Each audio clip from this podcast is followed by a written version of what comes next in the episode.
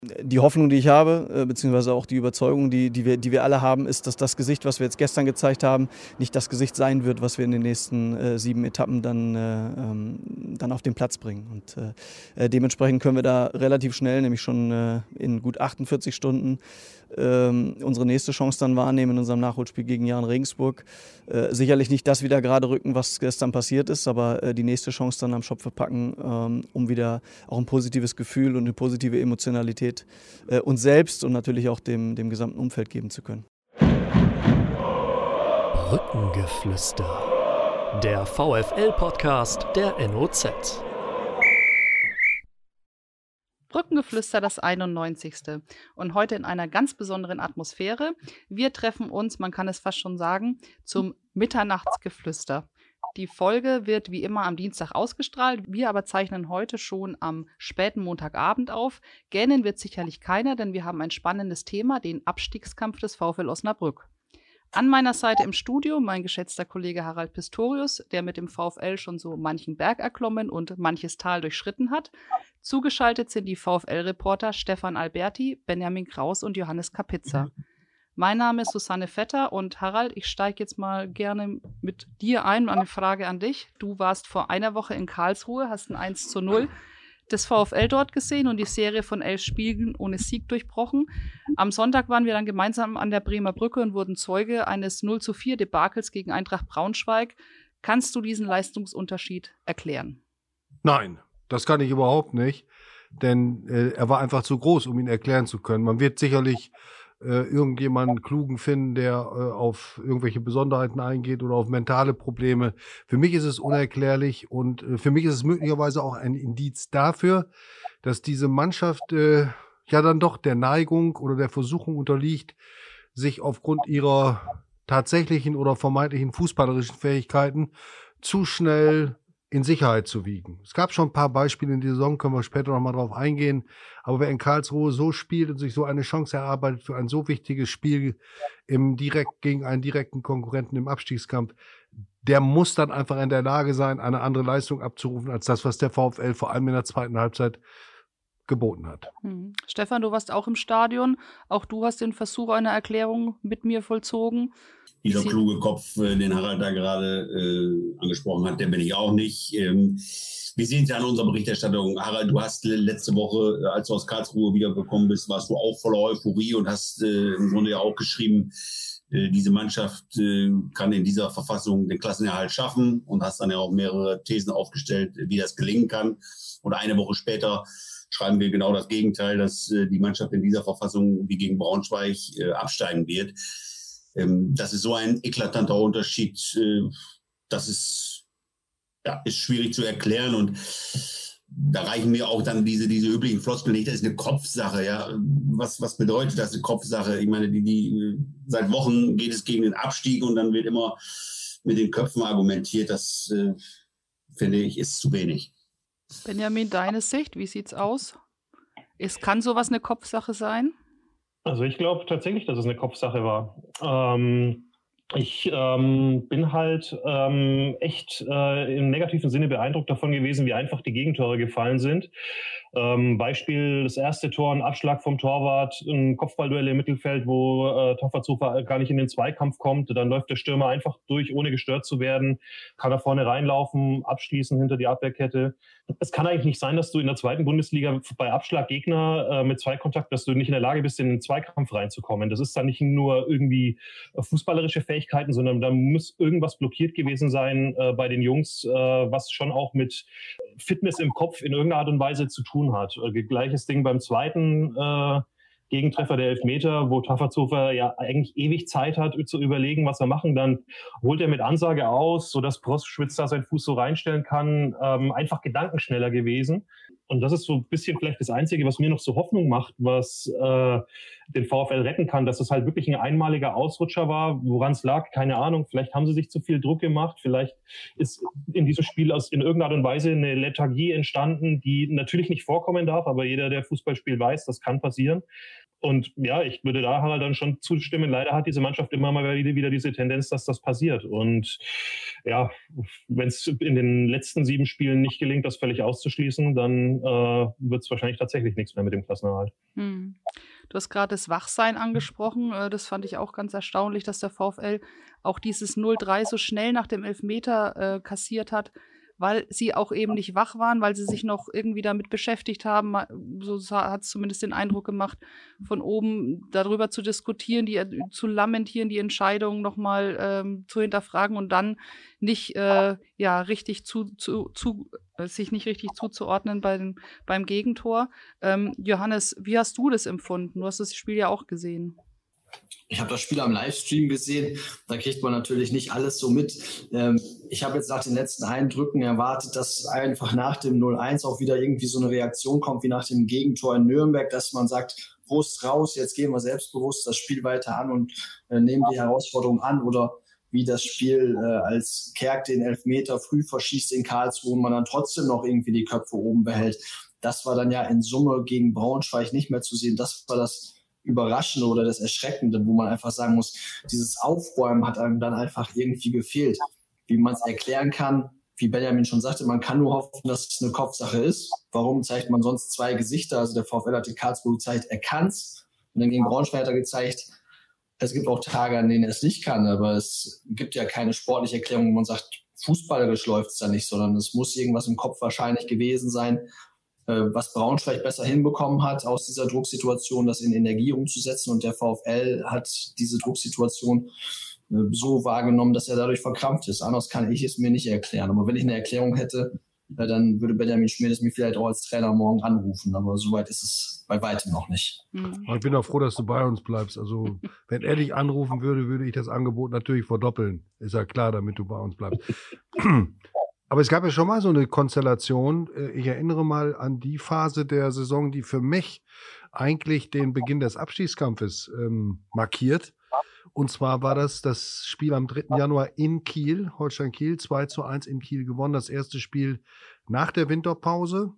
Und der VfL hat dort äh, sehr äh, gut gespielt, verdient gewonnen.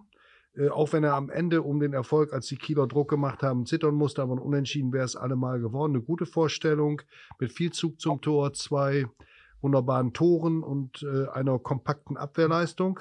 Und dann folgte eine Woche später das Spiel gegen den vermeintlich abgeschlagenen Tabellenletzten Würzburger Kickers. Es gab praktisch keine Änderung in der Formation. Das System blieb auch identisch. Das war damals ein, übrigens ein 4-2-3-1, sowohl in Kiel als auch äh, gegen Würzburg ähm, mit äh, Blacher und Reis auf der Doppelsechs. Nur mal zur Erinnerung. Äh, wenn denn über ein paar Personalien sollten wir im Zuge einer Aufarbeitung dessen, was bisher passiert ist, auch noch sprechen. Und gegen Würzburg hat der VfL zur Pause 1-0 geführt. Und jetzt müsste man der Wahrheit die Ehre geben, das Spiel gegen Braunschweig ähm, war ja doch so, dass es zur Halbzeit wirklich ein ausgeglichenes Spiel war. Braunschweig führte 1 zu 0. Von der Chancenverteilung her hätte der VfL auch ein Tor haben können. Also in der ersten Halbzeit war ich gar nicht so bitter enttäuscht, sondern dieser Zusammenbruch und diese völlig äh, verloren gegangene Zug und Intensität im Spiel, die war in der zweiten Halbzeit eklatant und vor allen Dingen dann wieder mit drei Toren innerhalb einer Viertelstunde. So ähnlich war es übrigens auch gegen äh, Würzburg. Da fielen dann auch innerhalb zwischen der 67. und der 80. Minute drei Tore für den Gegner und das Spiel war verloren. Die Würzburger machten aus drei Chancen oder aus vier Chancen drei Tore. Und dieses Spiel hat, glaube ich, einen Knacks ausgelöst in Verbindung dann mit dem 0 zu 5 in Hamburg, als die Mannschaft ja im Grunde wirklich vorgeführt und zerlegt wurde, wie jetzt gegen Braunschweig. Also ich will damit sagen, diese, diese Tendenz einer guten Leistung in gewisser Selbstsicherheit möglicherweise eine schwache folgen zu lassen, die ist nicht neu. Darüber hat übrigens Markus Feldhof auch nochmal gesprochen in der Pressekonferenz. Ähm, er hat gesagt, dass es unter der Woche ähm, im Training, dass er das Gefühl hat, es war eine super Trainingswoche. Das Mittwochstraining war das Beste, was er jemals erlebt hat. Aber, seitdem er beim VfL Osnabrück als Trainer ist, aber ähm, dass der, das Donnerstagtraining, dass er da einen Leistungsabfall bemerkt hatte und dass man sich da vielleicht schon zu sicher war oder zu sicher gefühlt hat, dass man das schon schafft. Und Stefan Alberti hat heute im Nachgefragt ähm, mit Benjamin Schmedes darüber gesprochen und auch über die Mentalität der Mannschaft. Und vielleicht können wir uns das mal reinhören und dann ähm, darüber nochmal sprechen. Ich glaube, da muss man eher ähm, äh, das in den Gesamtkontext einordnen. Wir haben eine außerordentlich gute Trainingswoche gehabt nach dem, äh, nach dem Sieg in Karlsruhe und wir hatten einen Trainingstag, äh, wo so, der sozusagen ein Stück weit abgefallen ist in, in, Richtung Normalität. Ich glaube, das war ein erster Versuch, ähm, eine Analyse, ähm, ob das sozusagen am Ende der Ausschlag ist, äh, um am, am Wochenende dann erfolgreich zu sein. Ähm, das, glaube ich, äh, ist, ist, ist nicht der Fall und ich kann, äh, bin nah dran und kann auch am Spieltag äh, nicht sagen, dass es da in irgendeiner Weise ähm, zumindest, zumindest mentalitätstechnischen Abfall gegeben hätte.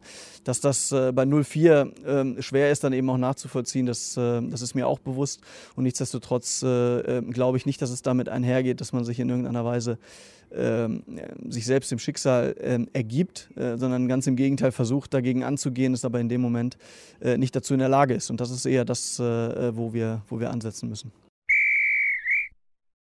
Ja, nicht dem Schicksal ergeben, hat er gesagt, aber man muss da ansetzen. Benjamin, wo kann man da ansetzen? Ja, also ich würde, ich würde insofern grundsätzlich zustimmen, dass, glaube ich, so ein Trainingstag, der mal nicht so geil läuft, jetzt nicht irgendwie ähm, schuld ist an einer 0 zu 4 Niederlage. Ne? Also die Jungs sind äh, gefühlt jeden Tag im Training. Ähm, da ist dann auch so ein Programm, das äh, äh, ja irgendwie abgespult wird und vielleicht auch so ein bisschen eintönig ist, dass man da dann vielleicht mal zwischendurch so einen Hänger hat. Ähm, das glaube ich kommt bei Bayern München auch vor. Ne? Also das ist jetzt glaube ich nicht so der äh, entscheidende Punkt. Ich würde es nicht an dem an dem Trainingstag äh, aufhängen. Wichtig ist halt, dass du dann äh, zu Spiel, wenn es drauf ankommst, da bist und äh, nicht blockierst. Ähm, das ist glaube ich entscheidender. Ähm, wir können alle das Training nicht bewerten, weil wir sind äh, auch wegen Corona nicht so regelmäßig da, äh, um da äh, tatsächlich tatsächlich äh, ja, fundierte Aussagen darüber zu treffen, wie es war. Ähm, aber wie gesagt, ich halte es gerade in der jetzigen Saisonphase nicht mehr so für furchtbar entscheidend, ob jetzt der Donnerstag besser war als der Mittwoch im Training. Harald, du hast es gerade angesprochen, Rückschläge. Kann der VfL mit Rückschlägen in dieser Saison nur sehr schwer umgehen? Also man hat es jetzt gesehen äh, gegen Nürnberg, okay, gegen Karlsruhe den Rückschlag mit Kerk, aber ich sag mal, wenn, wenn einer vielleicht noch ist, okay, wenn es zwei sind, wird es dann schon kritisch. Dann gehen die Köpfe schon sehr schnell nach unten. Ne? Das kommt auch immer auf die Gesamtkonstellation, auf die Tagesform an. Der VfL in der Vorrunde äh, in Fürth, in Heidenheim und in Regensburg nach dem 0-1 Rückstand gepunktet. Also äh, das biegen wir uns auch manchmal so hin, wie es gerade äh, vielleicht passt. Ähm, ob jeder Rückschlag dann äh, ich sage immer, ein Rückschlag, der in der 90. Minute kommt, der ist ganz schwer zu verkraften, weil du wenig Zeit hast. Je eher du in Rückstand gerätst, desto mehr Zeit hast du das aufzuholen. Also das, ich weiß nicht, ob wir da zu sehr in die Köpfe der Spieler gucken. Ich würde gern mal die Frage stellen, äh, was hat der VfL im Vergleich zur letzten Saison verloren und vor allen Dingen, was ist mit den vielen, vielen guten Fußballern, die wir ja alle immer wieder zwischendurch gelobt haben. Ich habe auch einige unserer Berichte nochmal nachgelesen. Ist ja nicht so, dass wir hier den Stein der Weisen ständig mit uns rumschleppen. Und ob ich jetzt einen Kerken, Schmidt, Amenido, Santos, ähm, also ich rede jetzt von den richtig äh, ausgeprägten Fußballern von, äh, von Reis, ähm, die haben es alle drauf, aber zeigen sie es auf der Strecke? Warum zeigen sie es nicht auf der Strecke? Woran hapert es da? Woran fehlt es da? Ist es ein mangelndes Korsett? Also ich sehe das wie du. Der VfL hat viele gute Fußballer in seinen Reihen. Ich glaube, dass da zwei Sachen extrem mit reinspielen. Das eine ist, dass doch einige unter Verletzungsproblemen auch, äh, Verletzungsprobleme auch hatten. Ein Santos zum Beispiel in der Form vom Anfang der Saison, Etienne Amenido äh, in der Form vom Anfang der Saison. Ähm, ja, das, das hat doch einige aus der Bahn geworfen. Und hinzu kommt, glaube ich, auch eine gewisse Verunsicherung, die sich so durch diese Niederlagenserie tatsächlich durch die Mannschaft zieht. Also, dass man einfach, ähm, ja, dass es ein Kopfproblem ist, was du ja vorhin gesagt hast, ähm, dass, äh, dass du das nicht so siehst. Ich sehe dieses Kopfproblem schon. Ich glaube, dass so eine Verunsicherung ähm, sich schon breit machen kann, wenn man so eine lange Serie ohne Erfolge hat, die der VfL jetzt hinter sich hat. Die Spieler sagen immer das Gegenteil. Die Spieler sagen eher, ja, wir haben es doch fußballerisch drauf, wir können doch kicken, wir kommen wieder. Ähm, wir haben auch da gut mitgespielt. Das sind die Sachen, die ich dann höre. Von Verunsicherung habe ich ehrlicherweise dann eher was auf dem Spielfeld gesehen, mhm. aber artikul aber auch nicht immer und artikuliert haben sie es auch nicht. Die Frage ist für mich ganz einfach die, ob man im Abstiegskampf der, der zweiten Bundesliga nicht tatsächlich auch mal zu einem Stilwechsel hätte kommen müssen oder kommen muss, der jetzt nicht darauf ausgerichtet ist, komplett hinten dicht zu machen, aber in bestimmten Spielen vielleicht erstmal auf eine, auf eine gewisse Sicherheit zu setzen. Ich meine, das Tor von Braunschweig, das 1 zu 0 hat Benjamin beschrieben, aber es hatte auch mit der grundsätzlichen Öffnung des Spiels zu tun. Es war ein Sechser auf dem Feld, das war Tafferzofer und äh, der hat gegen Kobilanski natürlich permanent schlecht ausgesehen ähm, und auch in der Szene, denn der, das Tor äh, ist letztlich äh, entstanden durch den, äh, durch den blitzgescheiten direkten Volleypass von Kobilanski.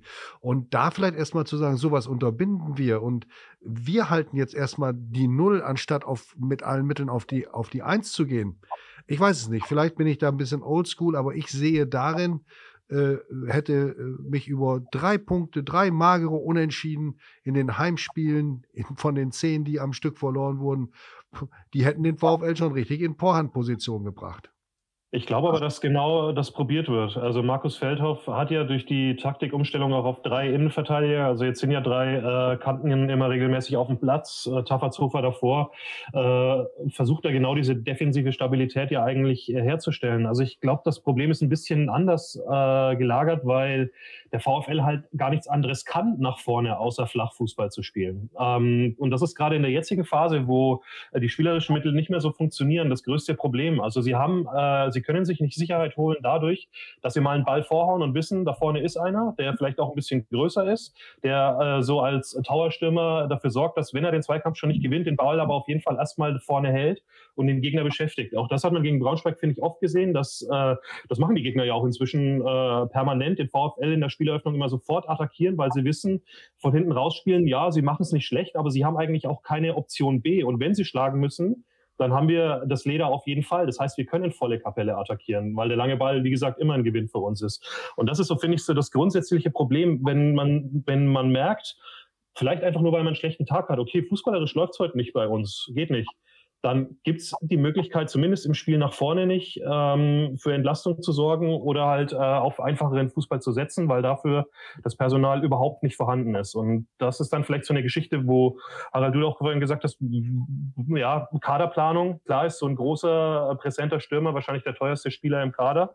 Ähm, den aber vielleicht, gerade wenn man dann mit Markus Alvarez noch eine zweistellige Anzahl an Toren abgegeben hat äh, im Sommer, dass man da so überhaupt niemand geholt hat, äh, außer vielleicht Standardschütze Kerk, aber er ist jetzt ja auch nicht der Spieler, der sich als erstes dazu, äh, daraus auszeichnet, dass er den Ball behauptet. Also da sehe ich das größte Problem, gerade jetzt äh, in der Phase, wo es äh, um den Kopf geht.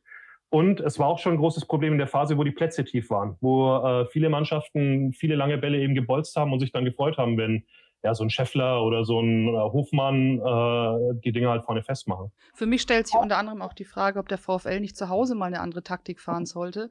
Ähm, zehn Heimniederlagen in Folge sind ja ein eindeutiges, eindeutiges Indiz, dass da was nicht passt. Ähm, Harald, du hast das auch schon mal angesprochen. Vielleicht mal zu Hause so spielen wie auswärts, mal ein bisschen tiefer stehen?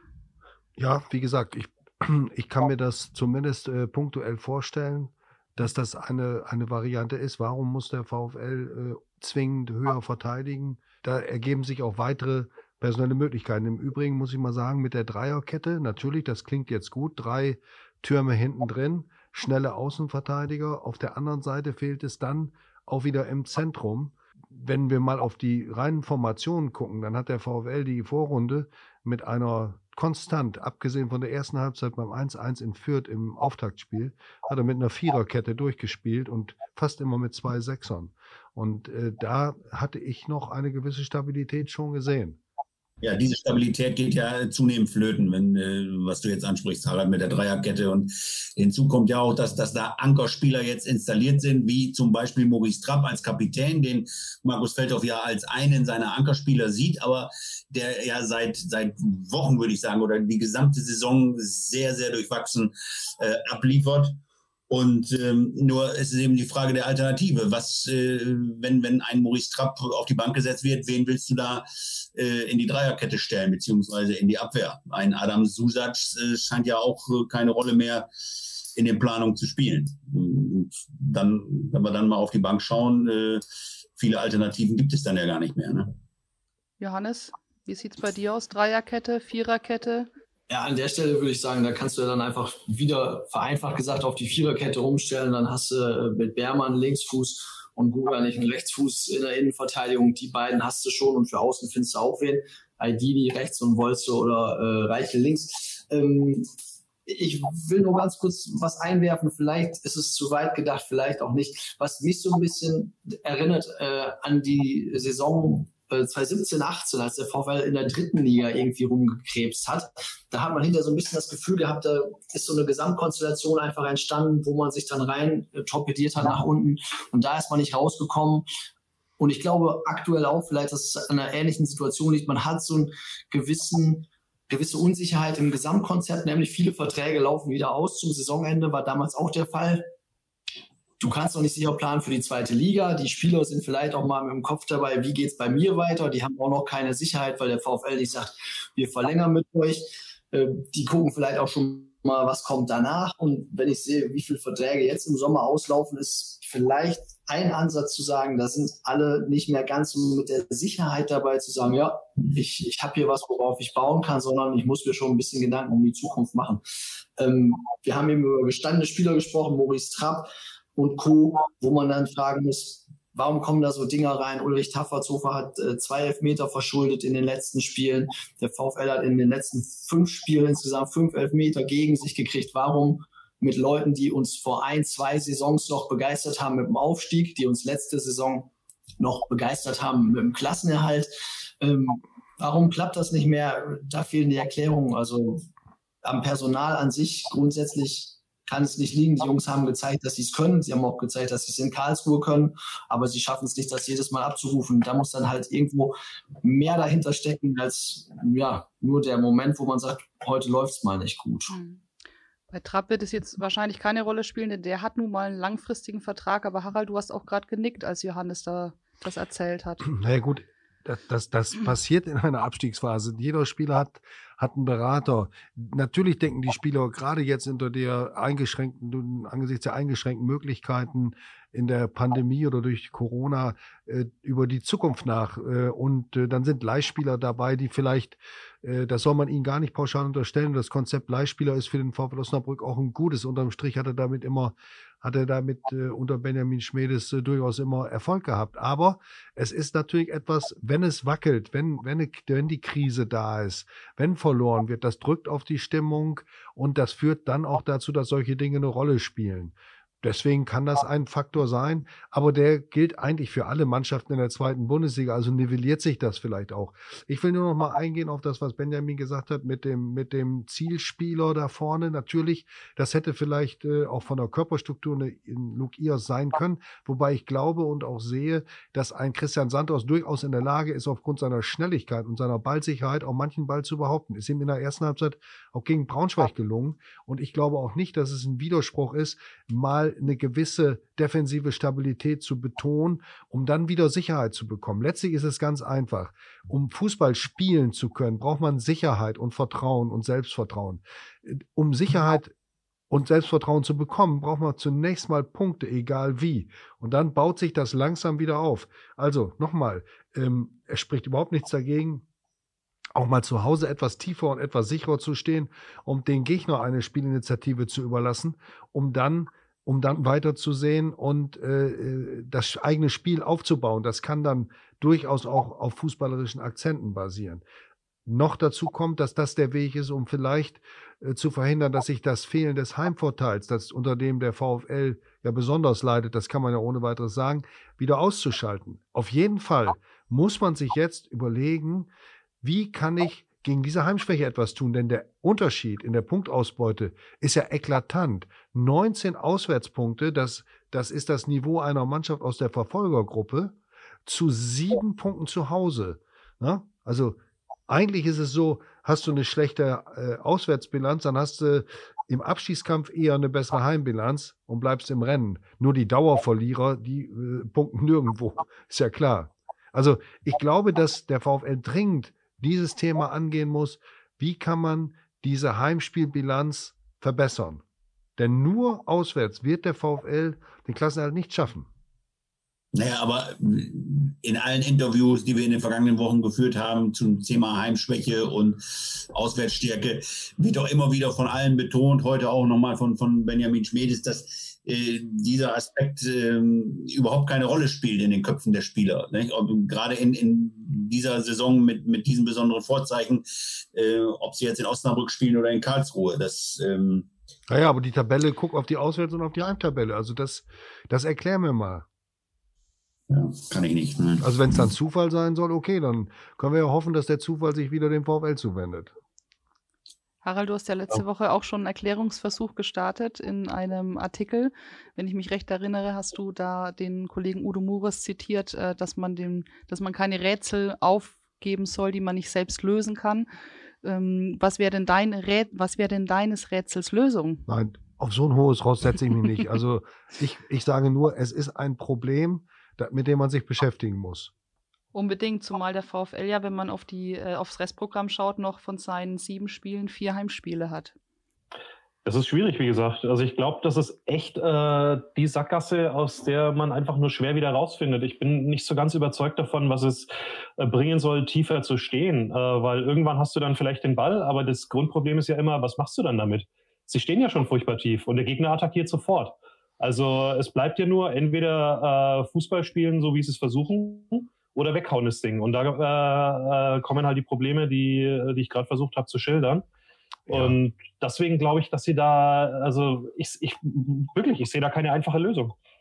Johannes, kann der VfL Vielleicht sind es dann doch die gelben Auswärtstrikots, die der VfL tragen sollte. Was schon, vielleicht sind es die banalen Dinge dass man viel ja. zu viel drüber nachdenkt und sagt, was kann der VfL alles machen? Und dann ist es einfach mal, dass man sich auf die andere Bank setzt.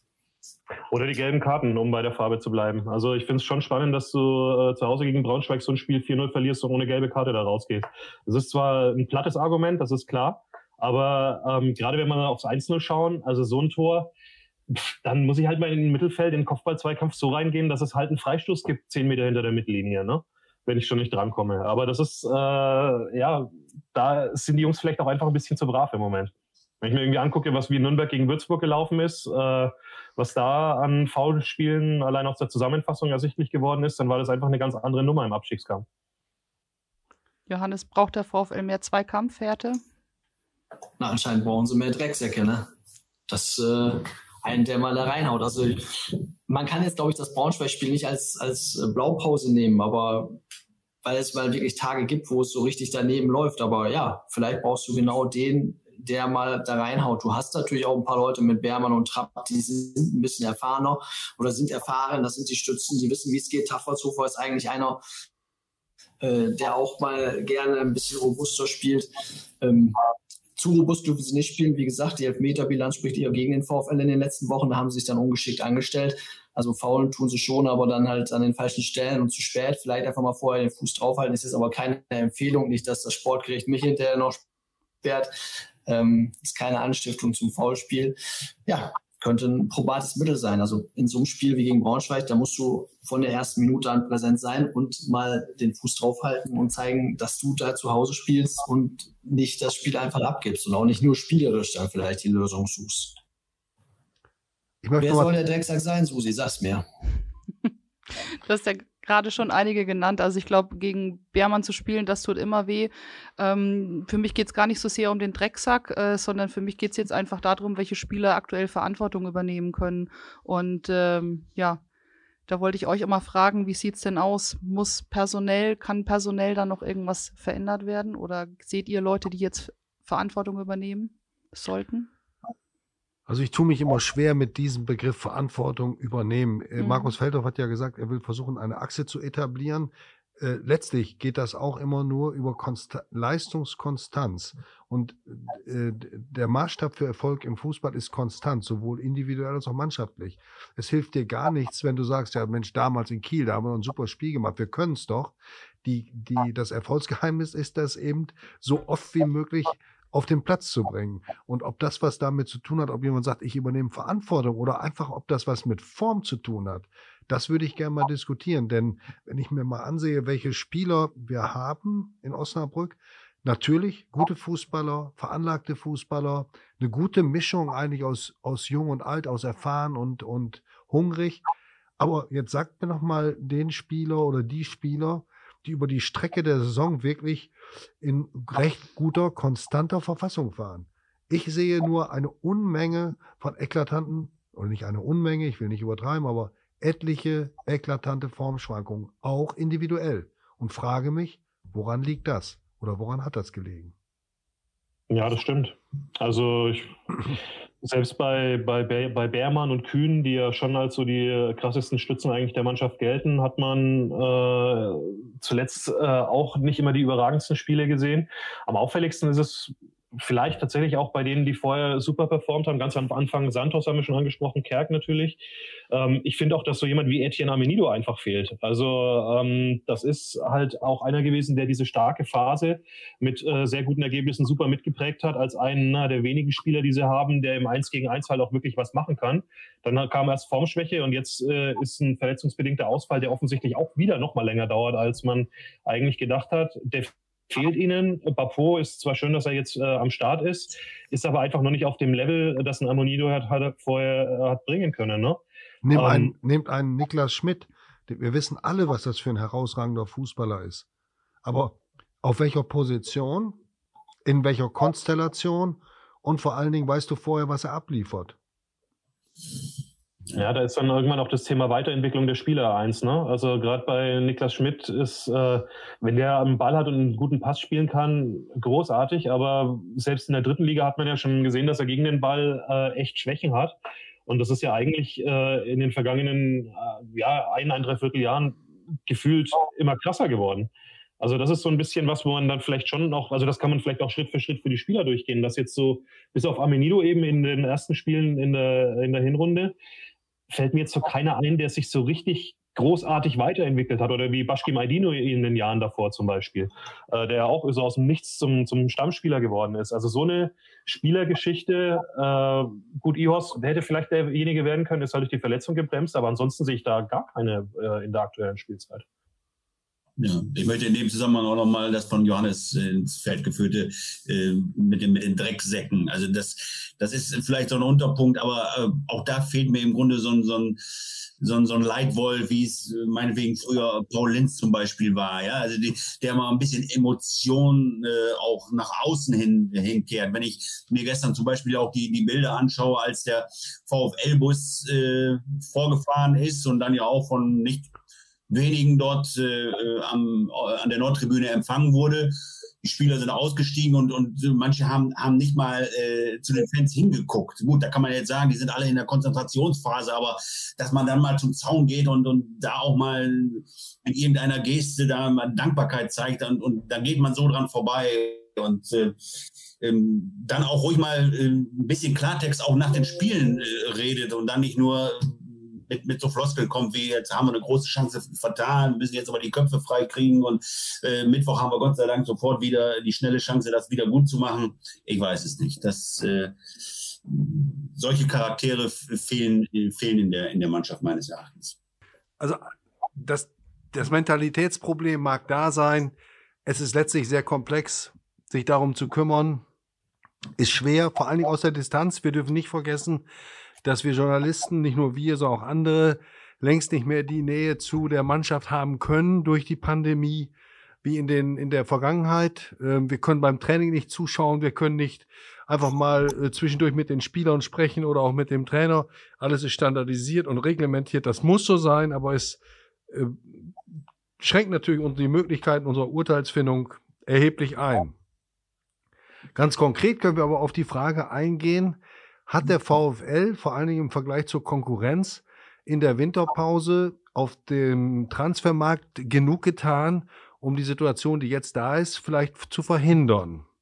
Natürlich wissen wir nicht genau, wie viel Geld zur Verfügung stand. Der VfL ist nun mal das finanzschwächste Mitglied dieser Liga. Dennoch ähm, bleibt die Frage offen oder kann auch von euch beantwortet werden.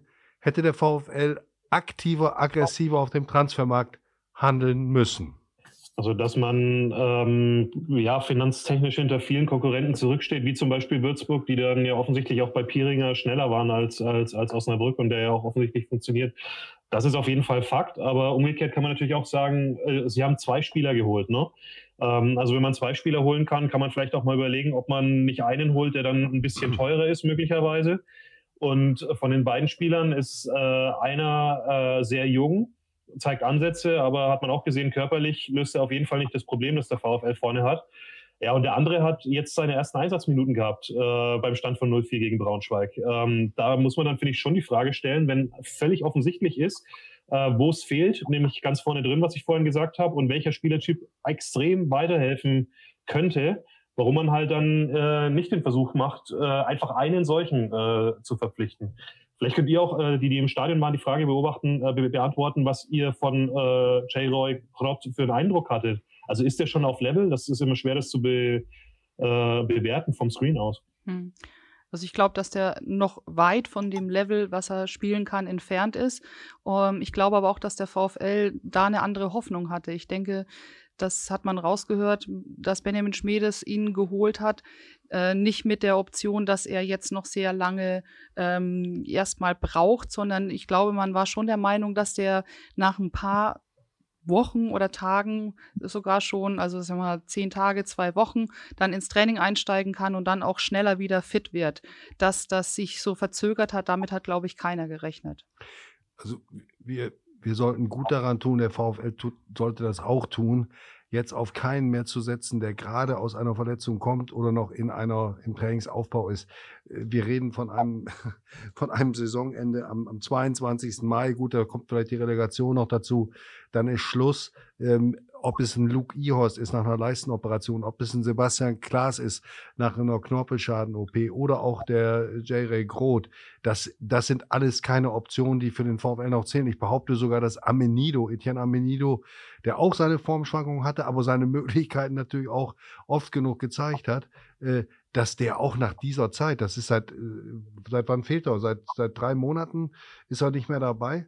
Ähm, das dauert auch und äh, ich glaube, dass keiner von denen, äh, abgesehen vielleicht mal von einem Geistesblitz, der vom Zufall abhängig ist, äh, dem VfL noch irgendwie wird helfen können. Der VfL muss mit denen klarkommen, die im Moment fit, belastbar sind und muss äh, sehen, das hat ja Markus Feldhoff auch betont, muss sehen, dass er jetzt auf einen gewissen Trumpf der Eingespieltheit setzt, das war ja absehbar und darum ist gerade die Niederlage gegen Braunschweig so problematisch, auch in der Wirkung, weil Markus Feldhoff jetzt wieder überlegen muss, ob er nochmal personelle Umstellungen vornimmt. Denn auf einigen Positionen drängen die sich förmlich auf. Auf der anderen Seite ist er auch ein Trainer, der Wert darauf legt, dass es ein festes Gefüge gibt, das funktioniert. Also das wird eine ganz schwierige äh, Aufgabe. Ich bin gespannt auf das Puzzle, das er gegen Jan Regensburg dort auslegen wird.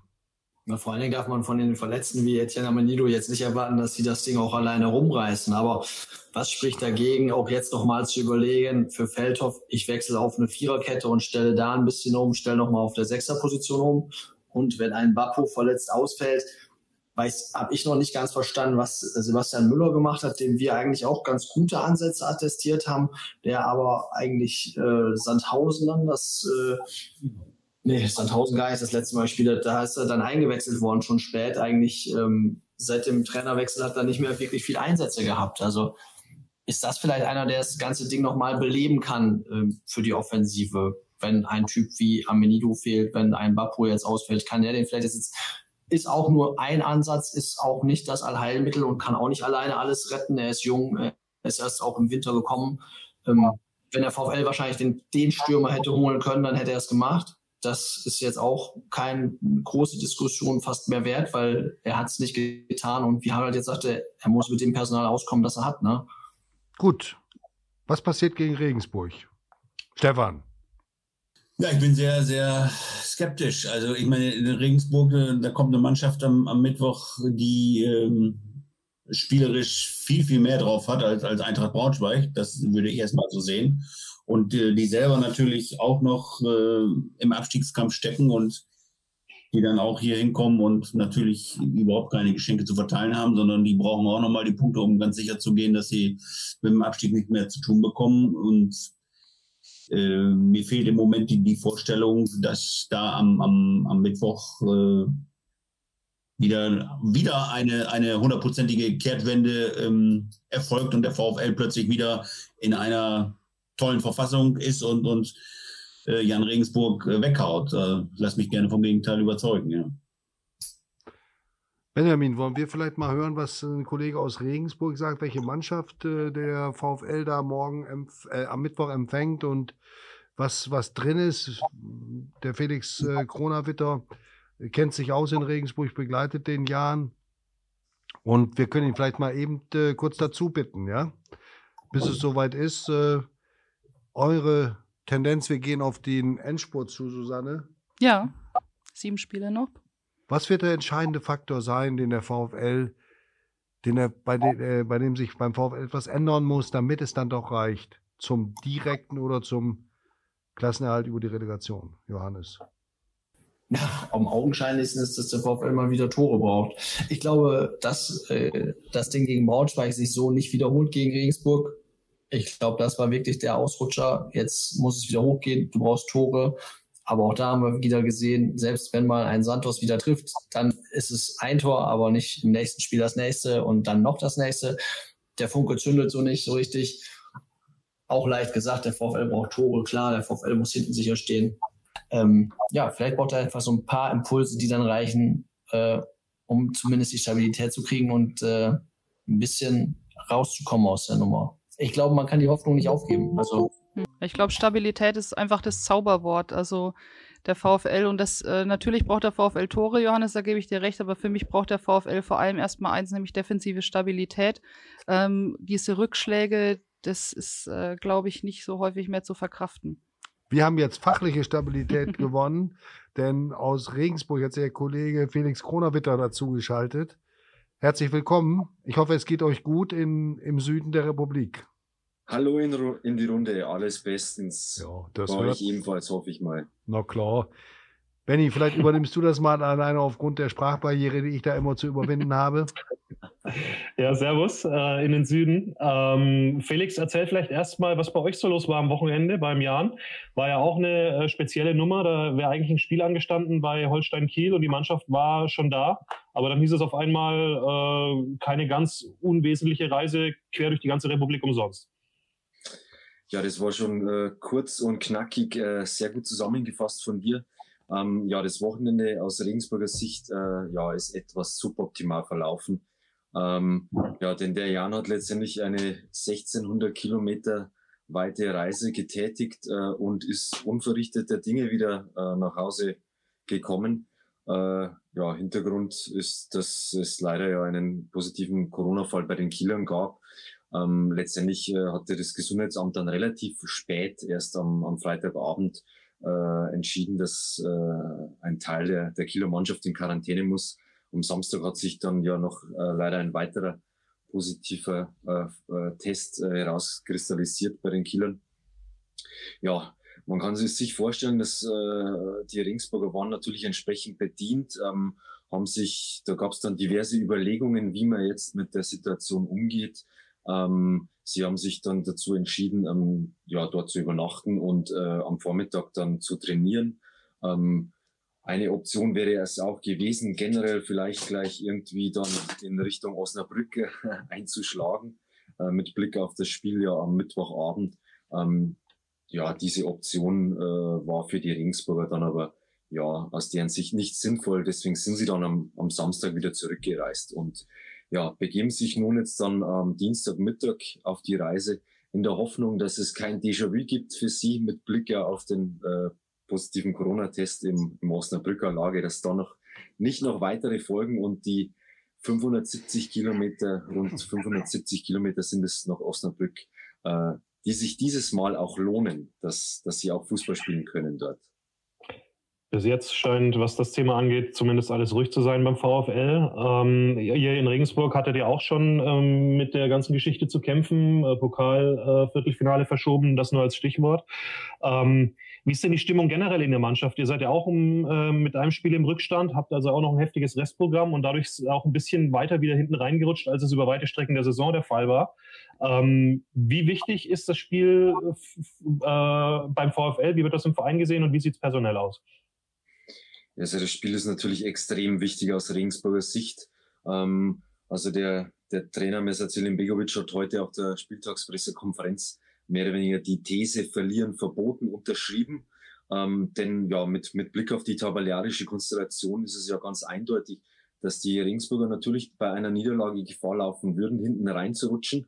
Ähm, da hoffen sie aber einmal mehr auf ihre ja, äh, gewisse Qualität haben die Regensburger in den vergangenen Jahren gezeigt in der zweiten Bundesliga, denn sie haben es immer vermieden, äh, in heiklen Situationen haben sie es immer wieder geschafft, zur richtigen Zeit den, ja, letztendlich den, den Punch zu haben und die richtige Reaktion zu zeigen und sind bis dato erst an einem einzigen Spieltag mal auf einem Relegationsplatz äh, gelegen und haben ansonsten es immer ganz galant äh, geschafft, ja, die, die Abstiegsregion zu umschiffen. Das heißt, der, der Plan bei den Regensburgern ist ganz klar. Ähm, äh, Jan-Trainer Mirza Zilimbegovic hat es heute angesprochen auf der Pressekonferenz. Sie wollen sich natürlich nicht äh, von den Osnabrückern äh, unten reinziehen lassen. Also es ist wirklich eine ganz, eine ganz heikle Phase für die Regensburger, die ja nach der Zwangspause in Regensburg äh, hatte es ja leider äh, bekanntermaßen einen Corona-Ausbruch gegeben, waren letztlich ja im Elf äh, sogar aus dem erweiterten Mannschaftskreis, wie es dann offiziell äh, verlautete, äh, betroffen. Ähm, hat es haben Probleme ähm, nach, dem, nach dem Restart. Also es steht bis dato noch kein Sieg zu Buche. Das soll sich sehr, sehr zeitnah ändern, nämlich bereits am, am Mittwoch in, in Osnabrück. Ganz kurz noch äh, ein Satz zum Personal. Gibt es nennenswerte Ausfälle oder äh, ist die gesamte Kolonne am Start? Aus personeller Sicht, ähm, ja, ist es wie, wie des Öfteren äh, aus, aus Regensburg. Ähm, da gibt es nicht viel zu berichten. Also die, die Oberpfälzer haben wieder mal das Glück, dass sie mehr oder weniger aus dem Vollen schöpfen können. Das ist äh, auch so ein, so ein großes Plus ähm, beim Jahren, dass sie wirklich von, von größeren ähm, Verletzungssorgen oder Problemen äh, ja wirklich schon seit Jahren mehr oder weniger verschont bleiben. Ähm, einzig Sebastian Nachreiner wird nicht mit dabei sein. Ähm, der hatte sich einen Muskelfaserriss zugezogen. Da hat sich jetzt herausgestellt, dass, äh, weil er doch schon einige Wochen fehlt, dass er sich dabei äh, scheinbar auch irgendwie die Faszien etwas erwischt hat. Das heißt, er wird wahrscheinlich erst, ja, die Hoffnung ist da, dass er zumindest in den, in den letzten Saisonspielen wieder eingreifen kann. Ähm, aber der wurde zuletzt äh, auch sehr gut vertreten in der Innenverteidigung von, von Jan Elvedi bzw. Scott Kennedy. Ähm, ja, das heißt, unter Anführungsstrichen, das ist zu verschmerzen. Mhm. Ihr habt ja sicher mitbekommen, letzte Frage, äh, was in Osnabrück passiert ist, 0 zu 4 gegen Braunschweig in dem äh, Kellerduell. Ähm, was hat denn ähm, Mercer Zellenbergovic zum Gegner gesagt und wird auch vielleicht ein bisschen darauf spekuliert, dass da ja logischerweise auch eine gewisse erkennbare Unsicherheit möglicherweise vorhanden ist beim VfL? Ja, äh, Trainer, Jan Trainer Messer Zelimigovic hat davor gewarnt, ähm, zur Osnabrück jetzt äh, auch nach diesem doch äh, herben Rückschlag, äh, ja, wirklich da Osnabrück zu unterschätzen. Ähm, letztlich, er hat gesprochen von einem, von einem angeschlagenen Boxer.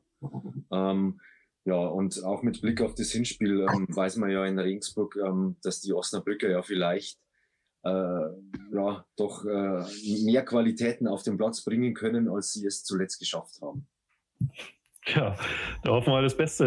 Äh, das ist vielleicht genau das richtige Stichwort, Susanne, um in die Schlussrunde von uns überzugeben, die wir noch geplant haben. Ne? Auf jeden Fall. Erstmal vielen Dank an den Kollegen Kronawitter. Liebe Sehr Grüße. Gerne. Und das Stichwort hat er gegeben: Verlieren verboten und äh, eine Hoffnung. Ähm, ich würde ganz gerne erstmal überleiten. Und zwar haben wir heute im Nachgefragt auch mit Benjamin Schmedes drüber gesprochen, was ihm Hoffnung auf den Klassenerhalt macht. Und das können wir vielleicht auch nochmal einspielen jetzt zum Schluss. Na, singulär betrachtet, wenn man jetzt äh, 0-4 zu Hause gegen den Mitkonkurrenten ähm, verliert, dann, dann kann ich schon jeden verstehen, der jetzt sagt, jetzt ist die Hoffnung verloren.